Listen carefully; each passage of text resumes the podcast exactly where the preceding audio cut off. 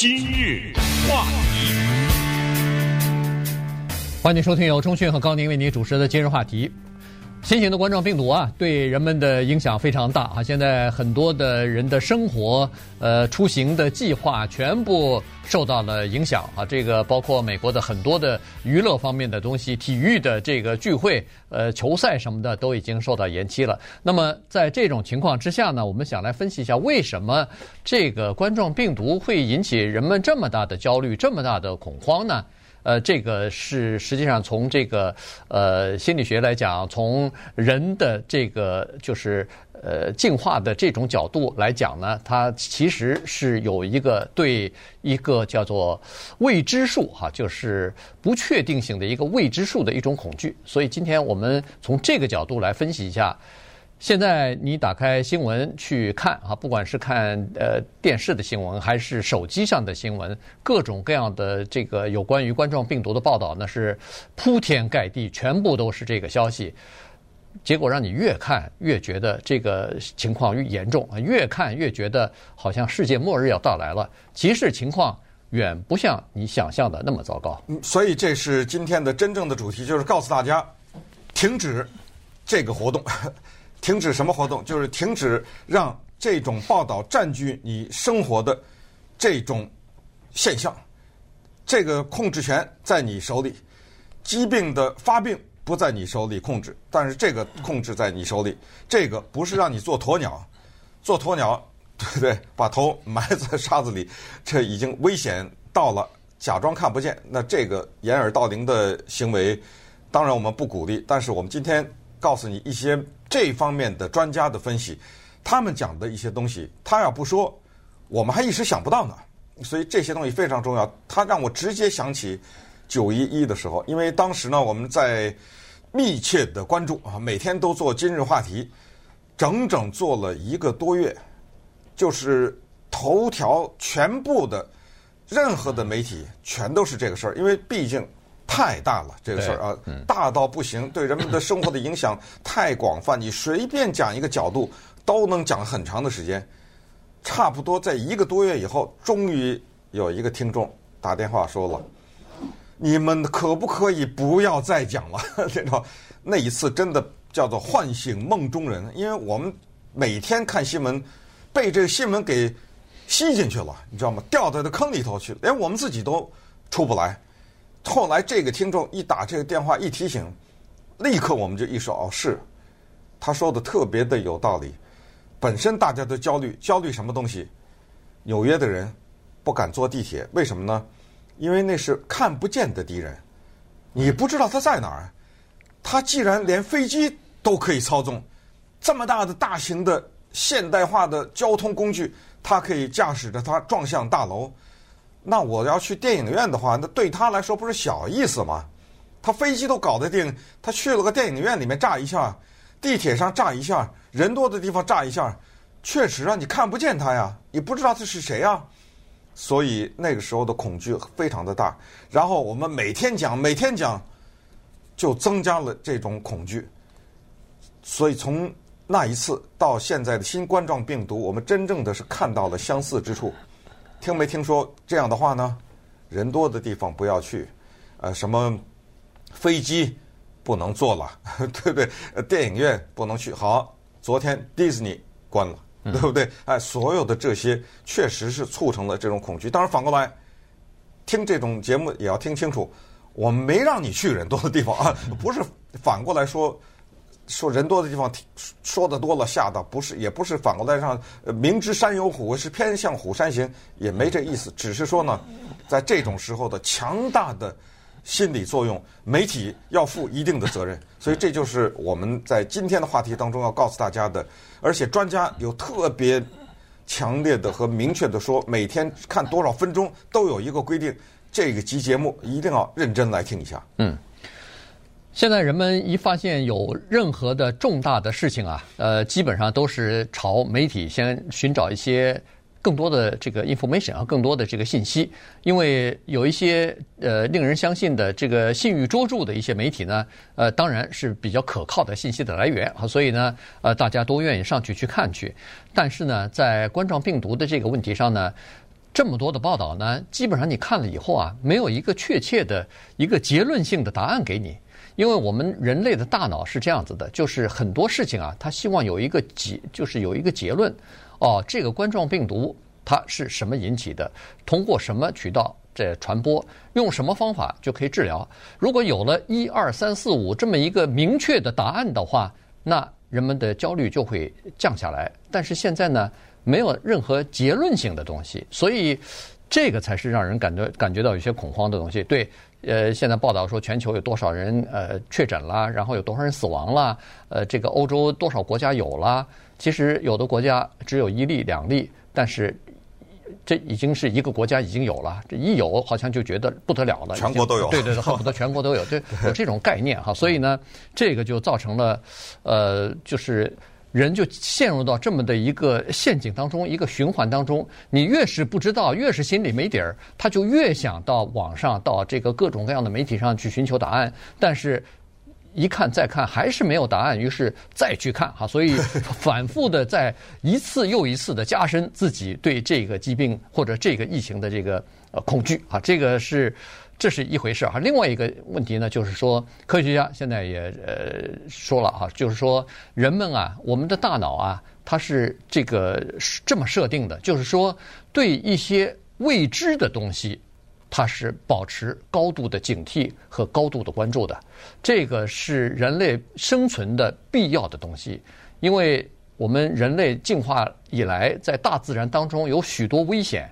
你必须要保持高度的警惕，尤其在那些你不知道危险是从何而来的时候，你的这个警惕就越高啊，对这个事情的关注度也就越高。这就是为什么这次的新型冠状病毒啊会引起人们这么大的恐慌。嗯，同时呢，我们需要某种安慰，我们期待着有一天有一个人说，有一个药可以治了，呃，只要你得了这个病，到了我这儿来，这一个黄色的药丸。一杯水喝下去，行了，回家。哎，嗯、那这个时候所有恐惧都没有了。我们期待着这个的发生，我们期待着疫苗的产生。这疫苗就是打了以后行了，连药都不用吃了，嗯、你你你你不会得了啊。这个就是什么呢？大家都知道，在医学上有一种东西叫安慰剂，它太棒的一个东西，就是你得了一个什么病，然后医生呢给你一粒。做的很漂亮的一粒药，告诉你这专治你这病，你吃了你的病就好了。但你不知道的是，这不是药，这就是个维他命，嗯，或者就一团面，知道吗？它这就是安慰剂的不得了的作用。但是安慰剂它有正面的，它也有反面的。就是说，它只是证明，如果我用这粒药来骗你的话，你能治好。但是反过来呢，你没病，我给你一个。药说你吃了这个就有病，可是这个药就是一团面，你还真得病了。嗯，你知道就是 人家，所以我们现在就处在这个情况之下，叫做媒体摄取量和这负面新闻的摄取量的增加，让你没病变有病。啊，这个是什么病呢？不是新冠状病毒的病，这你得不了。就是你看再多新闻，你得不了这个病，但是它有一个副产品。你的抵抗力，比如是本来也不那么强的话，连中医都一直在告诉我们，一个人如果处在长期的一个焦虑中，你你告诉我你的身体内部会不会有些失调呢？对不对？呃，当你的身体内部的内分泌也好啊，或者新陈代谢好失调的时候，你的抵抗力是不是相对来说降低了呢？当你的抵抗力降低的时候，你是不是更容易得病呢？啊，就是一连串的这样的。来分析，这也就是刚才提到九一一也是这样。九一一之后的大面积的新闻报道，让全国就有焦虑症的人大面积的增加。嗯，这个是有确切的统计数字的。现在这个新冠状病毒的人也是这样，因为你多了很多的焦虑，而且这些焦虑呢，它是有具体形式的反应。你会发现，你可能比平时更容易愤怒，对不对？或者你可能会更计较一些事情，或者因为这个病的事情。跟一身边的一些人争执起来了，啊、吵起来了，或者怎么样，这些事情频繁的发生，他们都在你的身体内部在发生作用。稍待会儿，我们给大家讲一个树林里的熊的故事，然后呢，让大家理解，人有的时候他特别会自己吓唬自己。今日话题，欢迎继续收听由钟迅和高宁为您主持的今日话题。David Rock 呢，他是一个神经科学家啊，他曾经写过一本书，就是人们的大脑如何工作。呃，那么在这本书里头，他就说，人们的大脑呢，实际上就是这么一个构成，就是这么一个呃叫做设定啊，就是对未知的危险呢，或对未知的东西情况呢，它是比较焦虑的。他这个焦虑呢，是每个人都有，只不过。程度不同而已啊，他说，呃，大脑呢，它是这样子，就是说，碰到一个不确定的东西，碰到一个未知的东西的时候呢，它首先大脑会自动的去分析，在你自己都没有意识到的情况之下，它会去自动的去做一些设置和分析，然后呢，它朝着这个最糟糕的地方去设想，去糟最糟糕的地方去进行准备。这个其实每个人都知道，我就举一个最简单的例子，比如说。你有一个家人，呃，或者是孩子，尤其是说今天晚上八点钟会回来，结果到了八点钟以后啊，他没回来，嗯、然后到了八点半还没回来，也没打电话回来，所以这时候你就着急了，到底怎么回事啊？打个电话吧。如果这时候他不接电话，你这心里头更着急了。哎呦，会不会出什么事情啊？这怎么会？呃。超过了半个小时到一个小时了，这还不回来？这时候的想的全是负面啊，对，全是负面的东西。你不会想到说是哦，没关系，他是可能和这个人有事儿，和对，你这这他这为什么不接电话呢？平常我一打电话他都接的，我发短信息他也会回的，怎么回事？呃，结果我告诉你，十有八九呢，他回来以后告诉你，原来是出现了这个状况那个状况，其实都是在正常的这个 范围之内，但是你当时的那个焦急的心态，你越想。越糟糕，越想越可能出现这个呃不幸的消息，你知道吧？嗯、对，关于森林里的熊的故事就在这儿了哈，就是也是同样的道理，这人的心理就是这样。如果你听说你并没有看见，听说在某一片林子里 有一个熊的话，你告诉我们，大家的第一个反应什么？不去了嘛？这不是肯定就不去。而如果你这个时候在这个林子里有一个人走过来说，哎。好像我刚才听前面的一个人说，前面那个人听再前面的一个人说，说这里可能有个熊。你知道你的下一个动作是什么吗？转身，嗯，转身就跑，就就离开这个森林树林，对不对？也可能完全没有一个熊在里面。这就是现在在网络上的制造假新闻的那些人最明白的东西。他知道我们的生活过于平淡，有的时候。尤其是当发生危机的时候，我们新闻摄取量增大，我们眼睛睁得更圆。那么这个时候呢，给我们生活增加了很多戏剧感。呃，这个时候我们就觉得，突然生活有好像增加了一些意义，哔啦吧啦，哔啦吧啦在转发这些消息，哎，他得逞了。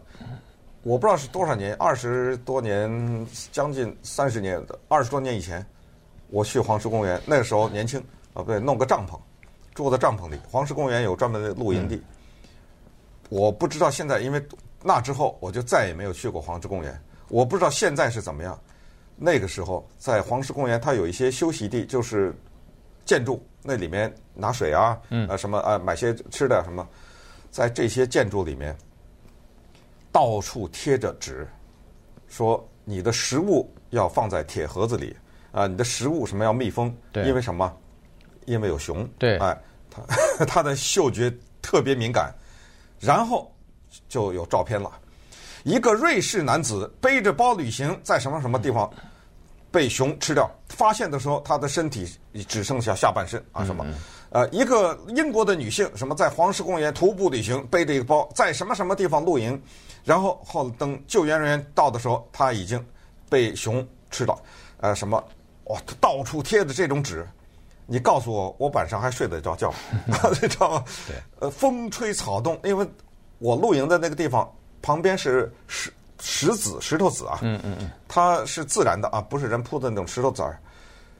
晚上我不知道凌晨两点还是几点，就听到那个石头子儿咔啦的一声，嗯，完了。你觉得熊来了？这熊来了呀！呃，他很可能是旁边的露营的那个人去上厕所，你知道不？就对，全身在几秒钟之内。那个汗出的呀，嗯，就像淋浴了一样，嗯，对，就是这样，就是就是这个事儿，就是确确实实就是这么回事，就是自己吓吓着自己了，就没尿裤子，我告诉你。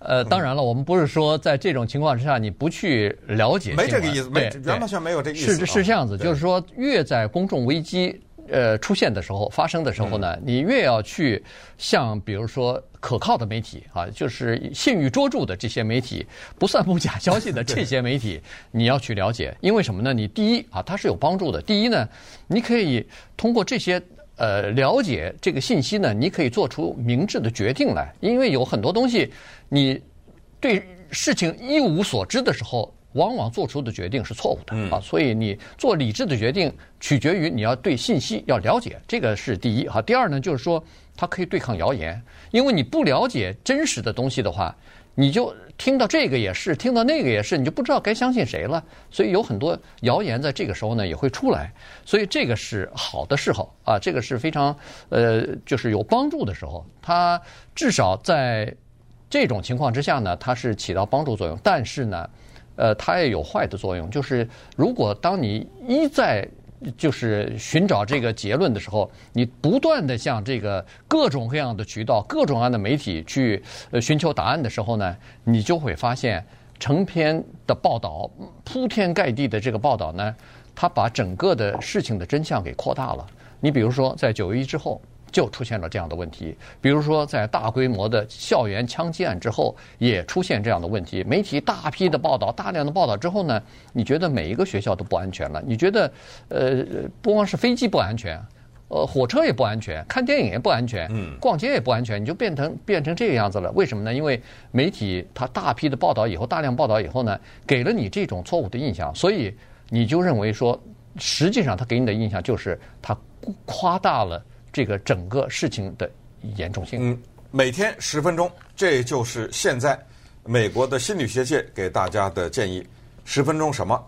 就像我们说刚才说的摄取一样哈，吃东西你也得摄取某些营养成分嘛，对不对？嗯、你不可能说永远只吃一个东西。每天摄取十分钟的新闻量，关于疫情，十分钟的意思就是，首先你要找到两到三个你信任的媒体。但是我很遗憾的告诉大家，这个两三个里不包括微信，这是我们一而再、再而三的要强调。他把那个消息做的再漂亮，他做的那个样子再像是一个专业的，不要相信。那你要找自己的相信的那种媒体，两三个，这个我们就不给大家举例了，因为我和高宁呢，我们为了做今日话题啊。我们坦率讲呢，看这个英 英文的媒体比较多一点啊。那当然就是大家说的所谓的主流媒体。呃，我们的华人的朋友，如果这方面，比如说呃英文啊什么之类不喜欢看的话，我百分之百的相信有信得着的中文的媒体，对不对？大家也都知道这些媒体，你们自己去找这样的媒体两三个，然后比如说早晨起来看个三五分钟。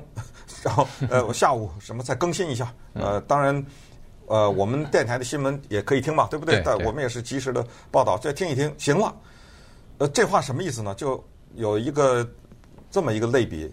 我记得那时候我爸抽烟嘛，哈，我我爸我妈就说，你每这这话老生常谈，很很多家都有。你每一次要抽烟的时候，你就把那买那一包烟的钱放在一边，别买。你几年下来，你看看那是多少钱。对不对啊？它也是有这种所谓积攒的效应。我把这句话用在现在，现在这种铺天盖地的关于疫情的消息呢，把你的生活占了很多的时间。我们就我就问你，你把你不是十分钟吗？现在对很多人看得远不止十分钟嘛。你把你那些时间全都省下来啊，不看这些消息，不去传播这些消息，你告诉我几个月下来那是多少时间？对不对？哎，然后你再问你自己。我现在手里拿了这么一大堆时间，我该干点什么？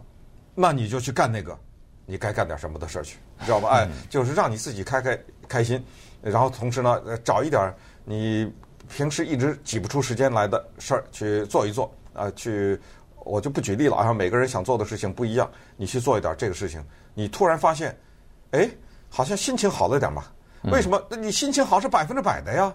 因 因为你多出来那些时间，你做的那些事情是你想做的事儿啊，呃，对不对？不是人家逼着你做的事情。一个人做自己想做的时候的想做的事情的时候，一定是处在开心的状态嘛。呃，这就是今天这期节目最重要的一个讯息，就是要知道，但是不要让他把你吃掉。对。对，就是这样。就是说，呃，专家就是说，同样的信息哈，你不要去反复的看，你不要去，哎呀，报纸看完以后，电视，然后这个这微信什么反复的看，除除非有更新的东西，否则的话，反复看以后呢，它会加深你的这个叫做危机感哈，加深你的呃，觉得好像我们的这个社区一下子，呃，本来发生在罗马或者是发生在希腊的事情，突然发现。哎呦，看得多了以后就想到了，哎呦，我这个社区会不会出现这个问题？他就有一种假的这种危机感给你哈，所以这个是非常麻烦的。这就是专家告诉我们说，呃，要摄取量要一样。你不相信你，呃，我觉得可能不用试啊，就是说你自己想象一下，大概也知道，如果一个人看这个新闻哈，不管是网上的、是微信上的、是电视上的，你坐在那儿看一天，如果看六七个小时的话。你看一个星期下来，你会你会吓着，你会觉得一个星期啊，哎、一天就够了。对你，你就觉得好像你你再待在哪儿都不安全了，你待在哪儿都会可能呃感染上这个 冠状病毒了，你简直没有地方待了，这个整个世界就好像要。天崩地裂一样了，对，呃，千万不能这样子，因为你这就是自己在吓唬自己。这个就是放大，嗯，就是自我放大。也就是说，所谓放大，就是这件事情在新闻上只是五的话，你给它放大到五千或者怎么样。对。还有一个蛮有趣的例子，因为看到这个话题，我就觉得可以说东西太多了啊。今天时间也没有那么多。我们从小都受一个教育，叫国民党反动派，对不对？哎，那就是呃蒋介石啊，什么蒋匪啊，什么这种教育。我到美国见到台湾人。第一个就是恐惧，嗯，因为从小就所有来自台湾的，所有在台湾那个地方的人，就感觉都是坏人，对不对？是有，其实媒体也没怎么宣传说所有，因为台湾也是台湾人民什么生活在水深火热，但是就给你感觉到那叫国民党，呃，国民党是杀人的啊，国民党是坏人或者怎么着，从小受这种教育，那后来就有确实一开始有这种恐惧，甚至我后来人去站在台湾，那我还。曾经一度想过，我能活着回来吗？这种，那我就说你想多了。是啊，是就是他就这种特别深刻的印象，就是他制造了一个东西啊，很但这个印象很难抹。曾国藩是不是大坏蛋？对不对啊？要把它扭转过来是很困难、很困难的一件事情，你知道吗？所以就是说，嗯，怎么说呢？还是这个宣传的力量是很大，对我们的心理的影响。是非常大的。那在这个基础之上，就减少它的摄取量嘛。对。呃，然后就是理智的面对。呃，就是你，我现在就说，比如说有一个人告诉你在远远的站，说他从埃及来，嗯，你是不是转身就跑？是不是？对，对，对不对？当然，我不是说马上就过去抱他，我也不是这意思，就是说理智的判断啊。然后呢，在这个过程当中，寻找正常的生活。就你喜欢干什么干什么，减少那个左一篇右一篇，左一篇右一篇，减少这些东西。呃，说到底就是这么回事儿。呃，希望大家呢能够去体会。那之前我也在节目里讲过，在你休假的时候啊，我讲过说，我我凡是看到这种信在微信上，我我不看的，嗯，我一秒钟的话就立刻就删除。呃，但我后来有一个人跟给我留言说他也是这样啊什么，但是我要讲一个前提，我不看的原因是因为。我的工作就是看这个呀，对不对？我们我我和高宁的每天上班就是看这个，就是看这新闻，我躲得过吗？那现在所有的我们看的主流也好，非主流也好，那个头条、二条、三条、四条全是这个呀，能躲得过吗？所以我才不看微信呢，对不对？呃，你你该看还是看，因为我的摄取取量比普通人不知道大多少倍了，我们的摄取量，对不对？所以 你别看我们学，你你就。看一点，其他全删了。不删也没关系，但是你别盯着看。对，别盯着看。对，别盯着看。然然后知道发生了什么事情，知道这个事情的情况，现在的状况就可以了。嗯。否则的话，你不断的加深，不断的看，不断的看，它会深深印在你脑子里，你就会被这些东西所吓着。